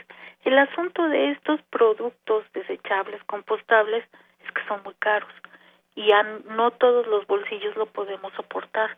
Entonces, hacer un cambio muy drástico a esto no solamente va a afectar el cambio de eh, de la costumbre que tengamos, sino va a afectar nuestro bolsillo. Y, y, como le decía, bueno, depende de quién lo puede soportar. Algunos podremos, otros no podremos, pero tienen que visualizarse todas estas cosas. En el sentido ambiental, por supuesto que el dejar de producir basura eh, plástica va a ser un beneficio muy grande porque no solamente es que esté contaminando tierra, ríos y mares, sino que está impidiendo los procesos biológicos naturales. Por ejemplo, las islas de plástico en el mar, que ya son enormes, la más grande del tamaño de Manhattan, eh, impiden que se lleve a cabo una buena fotosíntesis en el plancton, lo cual está afectando el, resto de los animales eh, del mar profundo y del mar medio no es tan sencillo en realidad decir, ya no usamos hoy vasos de plástico y se acabó. Tenemos que pensar en una buena opción y que sea accesible a todos y a todos los bolsillos en realidad. Así es. Entonces todos estos elementos, vasos, eh, cubiertos, platos de plástico ya no tendrían que usarse. No, no sé si ya, no deberían estar en las tiendas. No, ya no deben estar en las tiendas y ya no nos los deben dar si compramos comida. Es decir, si vamos a, al, al puesto de la señora de las tamales de aquí de la esquina, ya no nos puede dar un plato de plástico, ni el tenedor de plástico. Entonces, sí, te digo, yo sé que este, estos vendedores de, de comida y de otros locales de comida han estado buscando la opción de utilizar otras cosas. Y esto empezó hace un año, un poco más de un año, pero con la situación sanitaria que atravesamos, fue de golpe de que, y ahora, pues francamente se nos olvidó de, permítanme mejor, me, me cuido de no contagiarme y de no utilizar algo de no desechable. Y que muchos optaron por eso porque no sabían si se iban a contagiar. Claro, pues lo veo que es importante, como usted bien dice, no solo mirar, sino adoptar estas eh, nuevas posibilidades, pero también a la vez difícil. Y lo decimos de esta manera porque muchas veces las personas que están vendiendo sus productos en la calle, desde eh, jugos y sobre todo comidas, bebidas, comidas y bebidas, es muy difícil que también, por ejemplo, la gente eh, que tengan ahí sus vasos eh, de plástico que se puedan lavar y que estén digamos, compartiéndolos con otras personas. Va a ser muy difícil este cambio, me parece. Es, yo hago esa comparación muy, muy este, del diario, por decirlo de una manera, como si yo estuviera en un hospital. Perdónenme, pero yo no quiero utilizar en un hospital unos platos, unos cubiertos que no sean desechables porque yo no sé el enfermo anterior que tenía. Claro, y qué higiene puedan tener esos elementos. Exactamente, y que hay enfermedades como la hepatitis que, perdóneme, pero aunque lave usted muy bien el plato, ahí va a seguir. Entonces, en un hospital es muy caótico, va a ser muy drástico este cambio, ¿cómo le van a hacer? ¿O a ellos se los van a permitir? Entonces, eh, ahí no podemos hacer esto de un tajo y decir, ahora sí, todos, porque hay sectores en los que va a ser muy difícil hacerlo. Y suponiendo que eh, en estos eh, eh, negocios que venden comida y que venden bebidas opten por ofrecernos eh, productos biodegradables, desechables, eh, como los que estábamos mencionando. Pero eso les va a costar más, va a ser un producto que realmente nos van a vender y que les va a salir más caro y que entonces van a tener que aumentar el precio del alimento que nos están vendiendo y que a final de cuentas lo vamos a pagar nosotros. Claro, maestra, yo lo que lo que he visto, pero me parece que es un porcentaje muy mínimo de, de la población que llegan, por ejemplo, a algún sitio y piden para llevar, pero llevan sus propios trastes. Claro. O si comen ahí, llevan incluso su traste y su cubierto para que no les den eh, estos eh, elementos de plástico que son desechables, pero lo he visto en un mínimo de personas. Claro, eso eh, yo lo he hecho y es cómodo y es fácil y es muy práctico, ¿no? Pero si yo vengo de mi trabajo o yo voy de casa al trabajo y no me dio tiempo de desayunar ni de agarrar mi traste, ¿qué hago? Tengo que comerlo. tengo- Bueno, pienso en todos estos cafés tan populares que, pues, de camino, también. los que están en la calle y los que están como negocio, que son también muchísimos. yo de costumbre paso por una cafetería y llevo mi termo. Y el personaje de la cafetería ya me hace un pequeño descuento de dos pesos por llevar mi termo que él no está gastando en el vaso, lo que Claro. realmente no me está cobrando el vaso, no es un descuento, no me cobra el vaso porque no lo estoy usando. Pero es más fácil cargar un termo y mucha gente lo hace, pero no es tan fácil cargar un, un, un- un utensilio de cocina para poder comprar nuestro alimento. No es que se haga chiquito para poderlo meter en la mochila, en la bolsa. Si uno usa coche, pues va a la cajuela. Pero ese es el problema, no todos tenemos la misma facilidad de cargar con una caja plástica para para comprar nuestra comida. Claro, cuando vamos a algún lugar, algún sitio, algún restaurante y decimos, Claro. pues esto me lo pone para llevar. Exactamente. Nos van a dar un algo plástico o de unicel por lo general. Hay un sustituto ya del unicel y tiene un color como cremita, como rosita. es Se supone que es- biodegradable. exactamente, que es compostable, pero es más caro. Si de por sí el unicel es caro, este es todavía más caro. Entonces, a final de cuentas, las opciones que se tienen funcionan, pueden funcionar muy bien, pero van a afectar la economía de todos, tanto del que ofrece el servicio como de los consumidores. Y entonces ahí es la pregunta, ¿hasta dónde podemos sufragar ese gasto? Así es. Bueno, pues veremos cómo, cómo se va adoptando, porque todo esto es gradual, aunque pues Sí. ya comenzó esta medida el primero de enero, pues todavía no es que se podamos verlo de manera generalizada. Y hay alrededor, es un dato interesante, maestra, alrededor de 60 países que han dejado de usar los plásticos desechables de un solo uso como parte de acciones para combatir el cambio climático. Y me parece que entre más se sumen, entre más países se sumen, pues esto puede ser una acción mucho más visible, mucho más en grande, pero tiene que haber una etapa de adaptación en todo esto. No es imposible tampoco, pero pues tenemos que ir aprendiendo también a usar todos estos elementos, el termo y pues a tratar de ya no, además, pues no buscar, no comprar estos plásticos que de pronto en una reunión, en una fiesta, que ahorita no se deben de hacer, pero en algún Claro. momento es muy fácil que uno lleve desechable para, para no lavar. Exactamente, o lo que se estaba ya acostumbrando a hacer una reunión y cada quien lleva su plato, su vaso y su cubierto. Así es que ya también, y eso hay que decirlo, en muchos sitios se pide eso, que lleven ya su vaso, su taza para el café, para el té, y ya así ya no se genera toda esta basura. Esa es una muy buena idea, por supuesto. Sí, claro que sí, pero eso eh, funciona muy bien cuando la comunidad no es muy grande. Cuando ya es muy grande el asunto, pongamos por ejemplo un cine, no es tan fácil hacerlo. Usted y yo hablamos de una reunión de trabajo, de un seminario, y ahí sí se puede hacer, pero más allá es más complicado, entonces ya estamos metiéndonos en cuestiones de educación. ¿Cómo estamos educados a hacer esas cosas? Y por supuesto que el proceso de transición de sustitución de materiales también va pegado con el tipo de costumbre a la que estamos a, eh, acostumbrados, claro. Acostumbrados, perdón, el pleonasmo. Sí. Eh, Maestra, mire, nos llegan varios comentarios por Twitter que me gustaría compartir con usted. mire, nos dice aquí Gaby Pterix, dice, el problema es que hay muchos desechables compostables que en realidad no lo son. Aquí el ejemplo de uno en mi composta desde hace un año y nos muestra aquí un, un, eh, un material que supuestamente es compostable y no lo fue. Lleva un año y no se desintegra. Nos dice Carmen Valencia, buenas tardes, la situación es complicada, tenemos que acostumbrarnos a cargar con nuestros moldes para comprar comida para llevar. Nos dice Martelena Valencia, en un puesto de ensaladas la venden en moldes de plástico y si uno lleva la siguiente vez le descuentan cinco pesos. Me pareció una buena opción, parte de lo que comentábamos.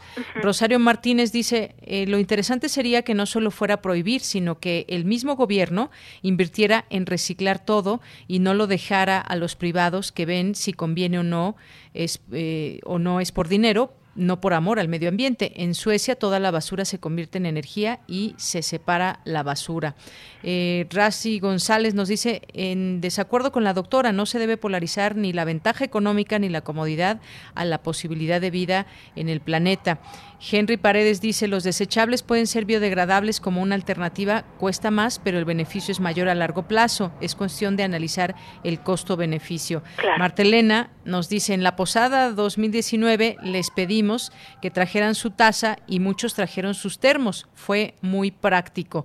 Eh, Rosario Martínez también dice, aparte de las personas que se niegan a cargar, aunque sea un tenedor o cuchara.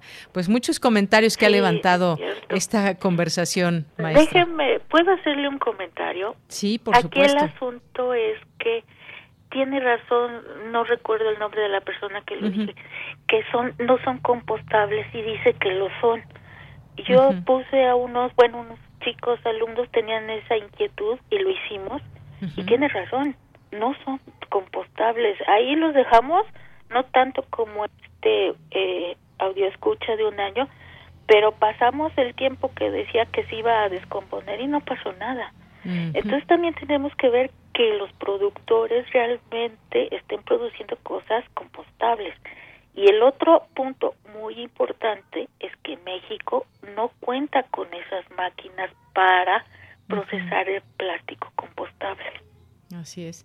Bueno, pues como decimos, es todo un proceso, maestra. Ojalá que podamos seguir platicando de esto. Me agrada mucho que hay, hay bastante interés de parte de los radioescuchas de que podamos abonar todos juntos, porque no es solamente que lo haga yo, sino que lo haga pues un buen número de personas y si nos unimos también eh, a otros países, otras grandes ciudades que generan tantos desechos diarios, puede ser una muy buena opción. Maestra, muchísimas gracias, le agradezco mucho. A usted, Yanira, mucho gusto en saludarla. Hasta luego. Igualmente, hasta luego, un abrazo. Maestra Gabriela Jiménez, bióloga y profesora investigadora del Instituto de Ecología de la UNAM. Relatamos al mundo. Relatamos al mundo.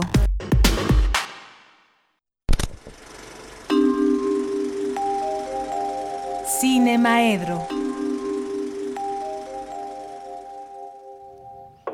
Bien, y saludo con mucho gusto al maestro Carlos Narro, que ya está en la línea telefónica. ¿Cómo estás, Carlos? Bienvenido, muy buenas tardes. de estar de regreso.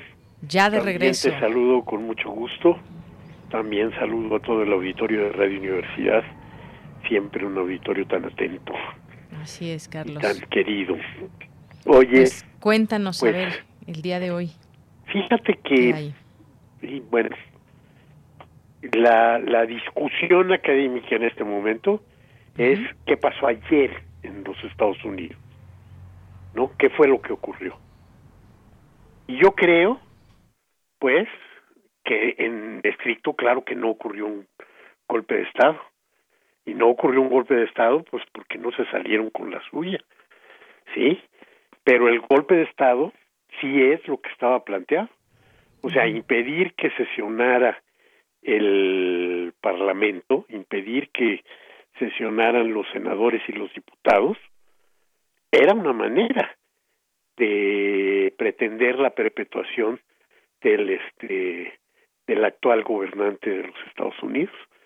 Y eso pues yo no sé si ya los científicos sociales tengan otra manera de llamarlo pero en efecto los golpes de estado son de muy diversas este maneras sí por ejemplo de quien vamos a hablar hoy mayormente es de el director griego de cine experto en hacer películas sobre golpes de Estado, que es Constantín Costa uno de los grandísimos maestros, todavía vive, anda por ahí de los, el mes que entra cumple 88 años, ¿no? es un este es un hombre mayor y con una vastísima obra política y ahí podemos ver distintos golpes de estado digamos que la película que lo convirtió en un fenómeno mundial Z, que es una película que trata sobre un golpe de Estado en Grecia, es un golpe de Estado muy sui generis. ¿Sí?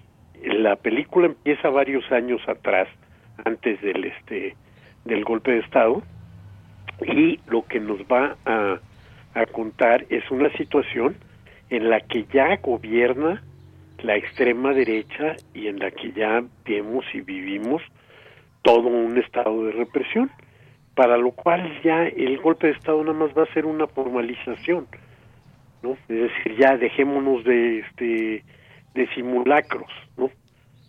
Este régimen lo toman los militares y se convierte en, en lo que en lo que es.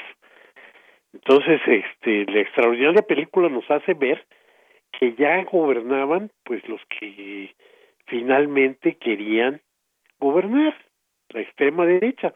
Lo único que cambiaba un poco, y espero que no herir las susceptibilidades de nadie, un poco es como la frase de eh, del subcomandante Galeano, sí, cambia el este cambia el capataz pero no el finquero, ¿no? Y entonces en ese en ese en ese sentido, lo que hubo ayer en los Estados Unidos fue un intento de acabar con un proceso que con las limitaciones que haya tenido fue un proceso democrático, fue un proceso en el que sí, sí, más de 70 millones votaron por por un señor, sí, pero otros 5 millones más votaron por el otro, ¿no? Es decir, 74 millones este o sea, contra 79, pues sin la democracia con unos poquitos es suficiente pero tal parece que este que no no tal parece que este ni en México ni en los Estados Unidos y pronto este ni en algunos otros eh, lugares nos vamos a, a conformar con la este con la derrota porque además la política se ha convertido en este en algo que no teníamos este idea antes ¿sí? Porque se ha convertido en algo que no tiene que ver con la ideología. Se ha convertido en algo que no tiene que ver con posiciones, sino parece como con partidos de fútbol. ¿A quién le vas y a quién le dejas de ir? Y pues este con mi equipo hasta la muerte. Y pues no se trata de eso, porque se supone que la este democracia y la política nos reconciliaban para poder este eh, seguir caminando después de un proceso este electoral y yo creo que los Estados Unidos van a seguir adelante después de un proceso electoral. Yo creo que cada vez más las imágenes que vimos ayer de quienes estaban este apoderados del, del Capitolio son verdaderamente de una película no no no parecen sacadas de la realidad ¿no? entre los suprematistas blancos y los que están este con cuernos y pieles disfrazados de, de guerreros este cromañones, pues es así como increíble, ¿no? Como fue increíble que no estuviera la policía para detenerlos cuando este al menos no la suficiente. Sí, cuando trepaban por los No, no, no, incluso hay algún video en el que siempre es difícil saber cómo estuvo ese momento y lo que se selecciona, pero tal parecería en ese video que que presentan que los policías escoltan a los este a los no invitados al Capitolio, ¿no? Entonces, efectivamente, lo que se vivió ayer es barbarie, lo que se vivió ayer fue un intento de acabar con este con un proceso este democrático.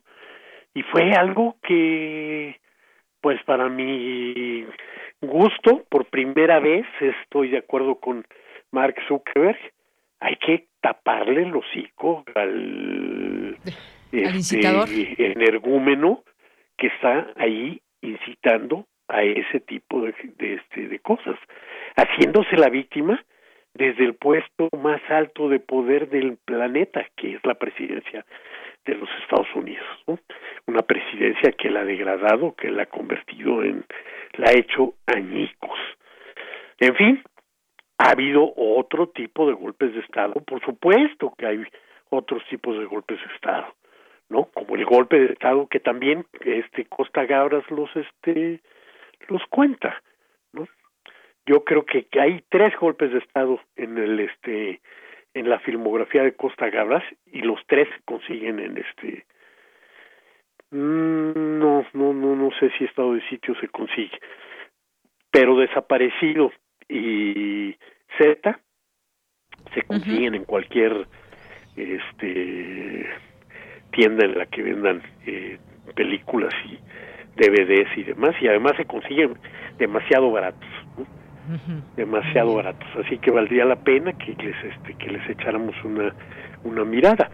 Desaparecido es una película que además a mí me me, me, me pone con escalofríos cuando la la recuerdo porque esa película se filmó en México eh, diez años después, no es cierto, ocho años después del golpe de Estado en Chile, del golpe contra Salvador Allende, del golpe de Pinochet, y pues claro, no se podía todavía filmar en Chile, entonces se filmó en este, en México. Y pues por ahí andaba yo con mi con mi hijo de cinco años caminando por San Ángel cuando vimos tanques y camiones militares y una movilización que verdaderamente ponía los pelos de punta, ¿no?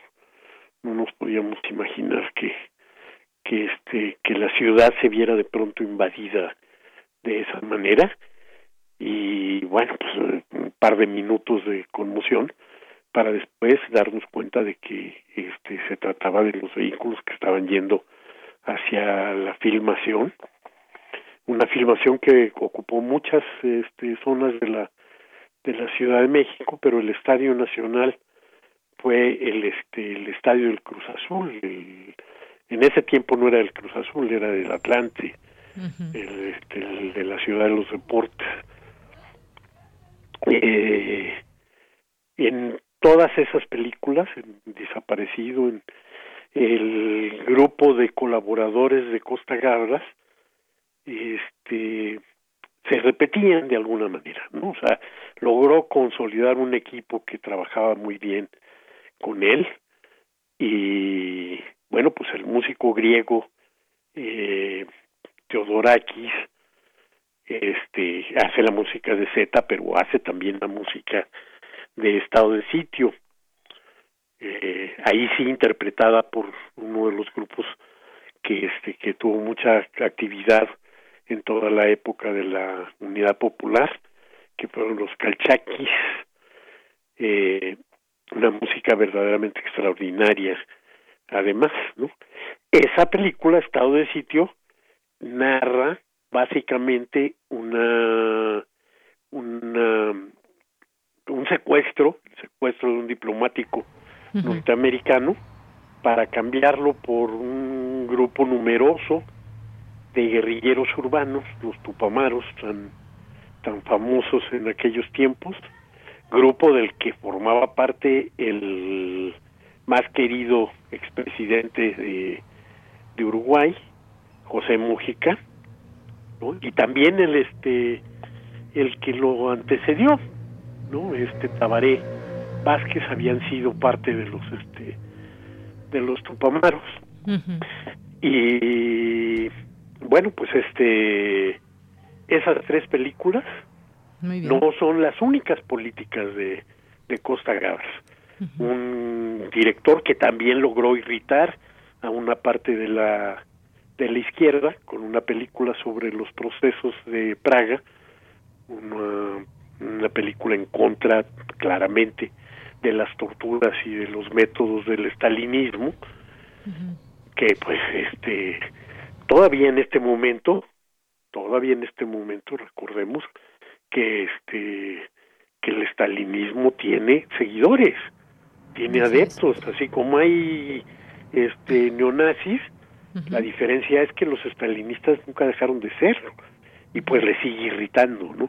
Es decir, Costa Gabra es un hombre de izquierda, pero un hombre que denuncia y que es capaz de denunciar también esas eh, traiciones a la, a la izquierda que representan los regímenes eh, autoritarios, dictatoriales y de pensamiento único. Muy bien. Pues nos despedimos o tienes algunas recomendaciones rapidísimo. Mira, son muchas este, las recomendaciones. Este, en TV el lunes empieza un ciclo de eh, spaghetti western en donde lo notable son dos películas de Sergio Leone por un puñado de dólares y este y la el bueno el malo y el feo.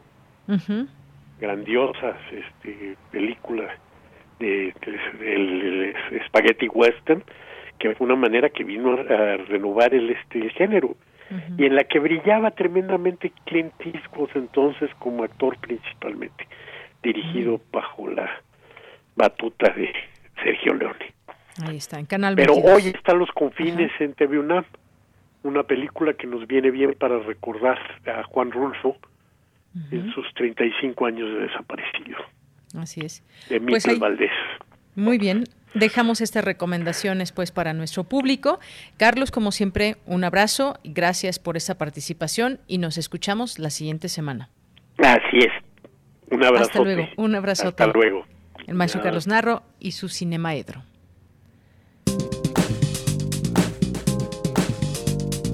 Cultura RU.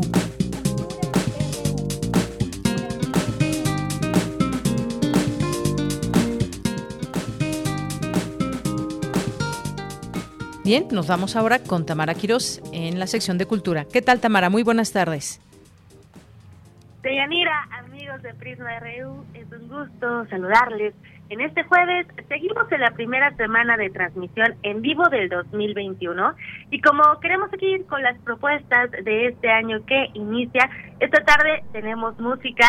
De fondo vamos a escuchar otra vez a cargo de Miglo, una agrupación originaria de Guanajuato. La producción nos va a poner esta canción, así que pongan atención.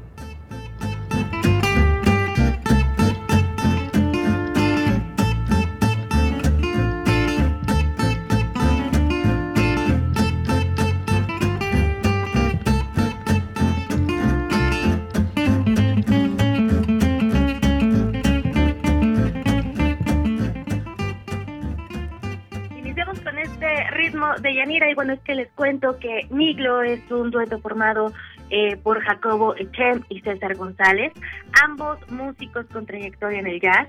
Eh, tuvieron sus primeras presentaciones por ahí del 2014 y en marzo del 2020, el año pasado, lanzaron su primera producción discográfica llamada Miglo Swing Menuch, que contiene ocho piezas, seis de las cuales son temas originales y en este en este trabajo discográfico pues los integrantes de la agrupación desarrollan a su manera la forma más simple y tradicional de este género el sweet menus.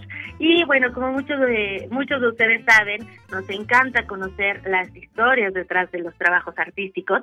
Y por ello preguntamos al músico César González cómo surgió esta propuesta. Así que vamos a escuchar lo que nos ha compartido sobre Niglo Niglo es una propuesta que surge más o menos por ahí del año 2014, acá en la ciudad de Guanajuato. Yo estaba eh, por ese entonces todavía estudiando guitarra popular en el taller de música popular de la Universidad de Guanajuato. Para esa fecha llega a Guanajuato un chavo es un amigo proveniente de San Miguel de Allende que se dedica básicamente a la interpretación del género del jazz manouche o del gypsy jazz. Por ahí, dado que la ciudad de Guanajuato pues, es pequeña, no hay tanta gente y una triangulación de amigos, resulta que yo conozco a Jacobo, me lo presenta otro amigo de la escena del jazz de Guanajuato. Surge por ahí esa amistad. Pasados unos meses ya decidimos dedicarnos a estudiar esa música, la parte tradicional de lo que corresponde a los primeros discos de Poco a poco va surgiendo la inquietud de ir componiendo nuestros propios temas y de ir haciendo arreglos propios y todo. Ha sido hasta la fecha un, un camino un poquito largo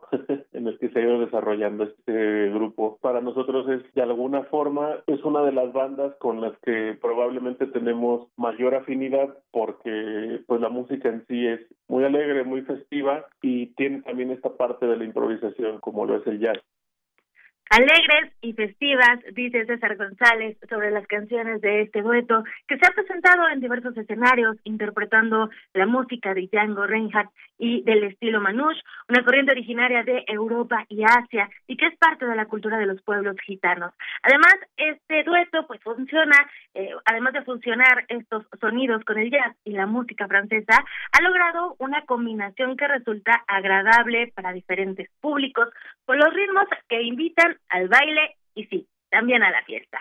Los invitamos a conocer más de este dueto. A título personal, creo que es muy importante dar difusión al trabajo nacional, a la música que se realiza en nuestro país y sobre todo que se hace desde la trinchera independiente sobre todo en estos tiempos de pandemia, donde ellos no pudieron presentar su disco como, como acostumbrábamos, ¿no? Antes de, de la era COVID. Y bueno, el camino no es tan fácil, pero aquí les tenemos esta propuesta. Así que vamos a ponerle sabor a la tarde y los vamos a dejar con Blues por Jaco, una de las ocho canciones que forman parte del álbum Miglo Swing Menush. Como siempre, agradezco infinitamente su atención. Recuerden seguir nuestras redes sociales, arroba Prisma RU. A mí me encuentran en arroba Tamara m Que tengan excelente tarde. No vale bailar. Vamos a escuchar Blues for Jaco. Hasta mañana, Deyanira. Hasta mañana, Tamara. Buenas tardes.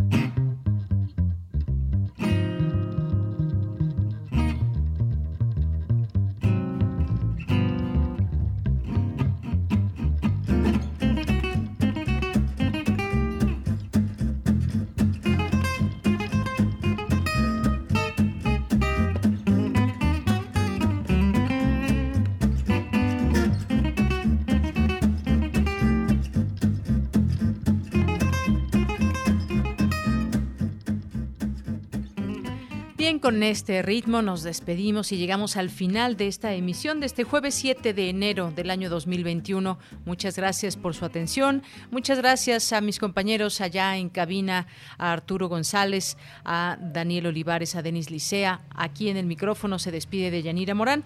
Muchas gracias, muchas gracias y que tengan muy buen provecho. A ver, nada más, denme un segundo rapidísimo. Está Andrés, Andrés Ramírez allá en los controles técnicos. Antes estuvo Arturo.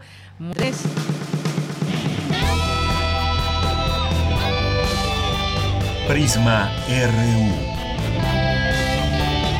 Relatamos al mundo.